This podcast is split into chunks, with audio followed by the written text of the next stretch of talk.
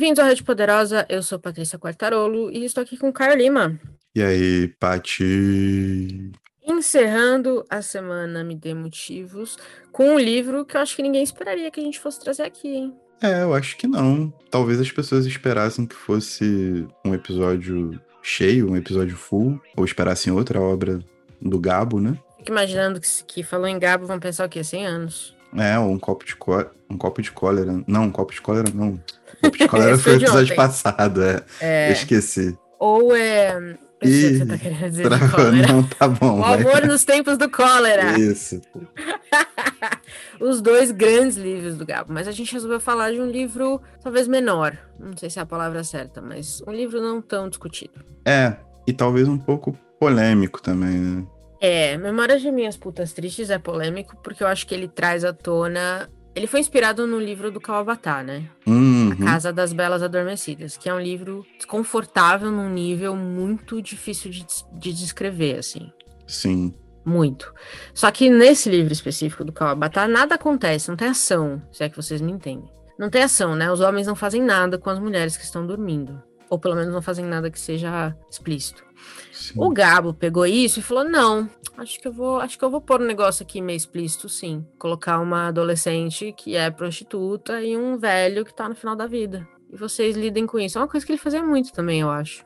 Sim, eu acho que tem essa questão da, da exploração moral. E uhum. se a gente for pensar na literatura latino-americana moderna e principalmente a partir do boom latino-americano, é, isso se torna cada vez mais incisivo também, né? O Gabo nunca se furtou também a explorar muitos desses artigos. Eu acho que é um papel da própria, da própria arte. Eu acho que o Gabo, por mais confortável que seja, o Gabo tinha um posicionamento muito ativo. Eu acho que existe um histórico, existe um lastro em que ele pode trabalhar isso e ele usou. É o último livro da vida dele, né? Se eu não me engano. Eu não sei, com certeza. Eu, eu não lembro ao certo, mas é um dos últimos, pelo menos, se não for o último. Uhum. Ele já era o Gabo, sacou? Existia, tipo, um é, não precisava fazer mais nada. Exato, existia lastro para que ele pudesse, né? As costas largas dele permitiam que ele explorasse esse tipo de coisa. E o desconforto é uma, é uma parte que precisa ser pesada, porque o desconforto da premissa do livro acaba escondendo o pior da vida desse senhor de 90 anos que vem antes, né?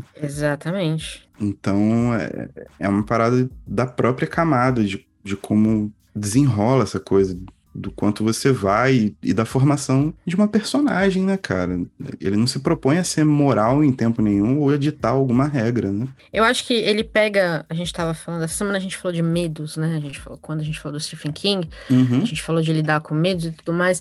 E eu acho que ele pega uma questão que é: muita gente pensa sobre, que é eu quero viver muito, e aí ele coloca uma questão importante, que é a que custo. Sim. Porque ninguém vai viver 90 anos sem pagar um preço por isso. Sim. E aí esse preço pode ser várias coisas. Mas o principal deles talvez seja você enterra todo mundo que você conhece. Eu acho que é um contraponto muito razoável. É mais que uma história sobre o tempo, né? É uma história sobre o fim do tempo. Exato. Então você tem esse efeito rebote da memória, você tem essa pulsão pelo desejo, né? Essa exploração da, da nostalgia, tudo isso é um, é um guia para você entender a premissa da história, sacou? Tá ali, é literatura, é desconfortável, é, tá, tá dentro, assim, desconfortável. Exato. Tá, tá dentro Faz do parte. que a literatura pode fazer, cara, é isso. É aquela parada, você não, não vai falar, principalmente pra um cara do tamanho do Gabo, né? Depois de tudo, você não vai falar para ele sobre o que ele pode e o que ele não pode falar, sacou?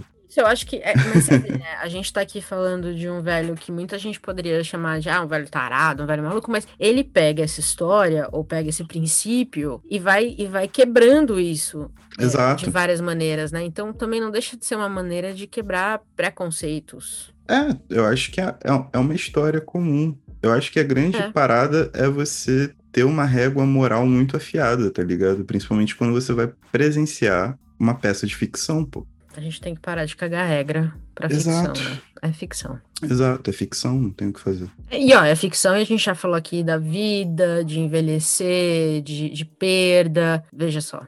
Exato. E aí eu fico pensando se essa, essa coisa do que a gente espera dos personagens também não tem que ser uma análise nossa, porque diz muito mais do que a gente acha que vai acontecer no mundo e o que a gente espera e a nossa estrutura de crenças do que o autor quer. No fim, no Kabatá, por exemplo, não aconteceu nada. E eu cheguei no filme e falei, porra, o que, que eu li?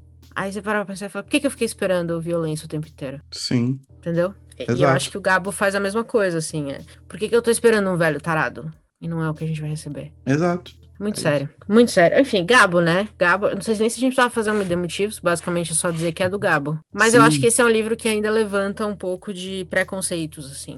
Sim. Que vale a pena quebrar.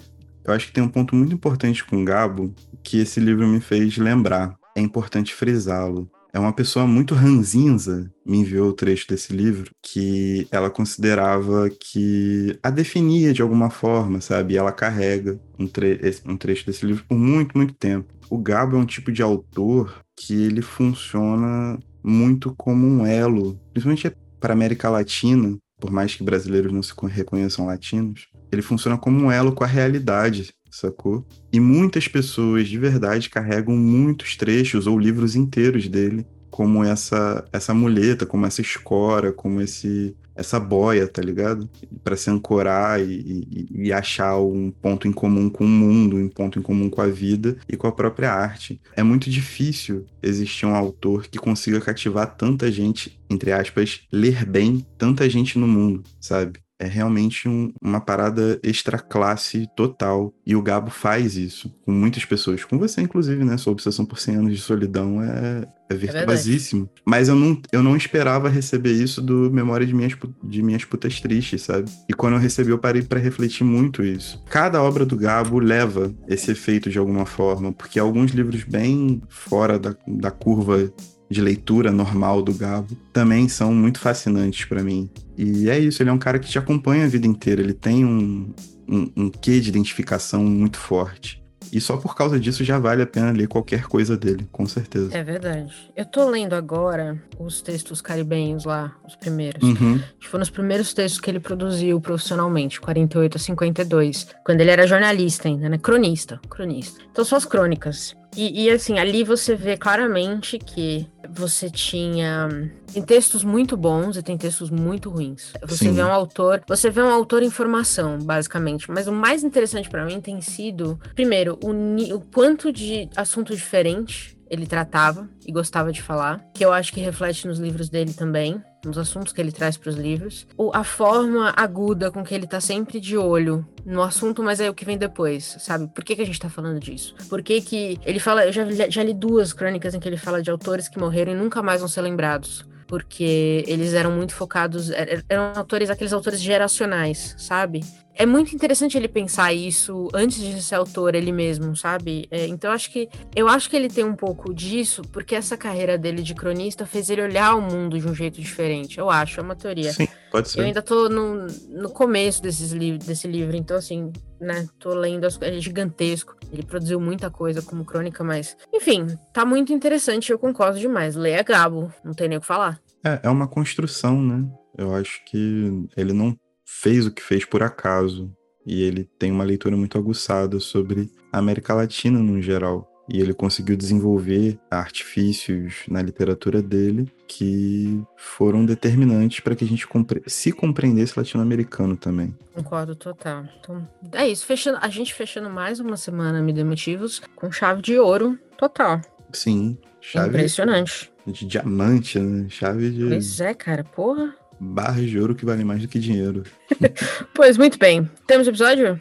Temos o episódio. E tchau. Tchau.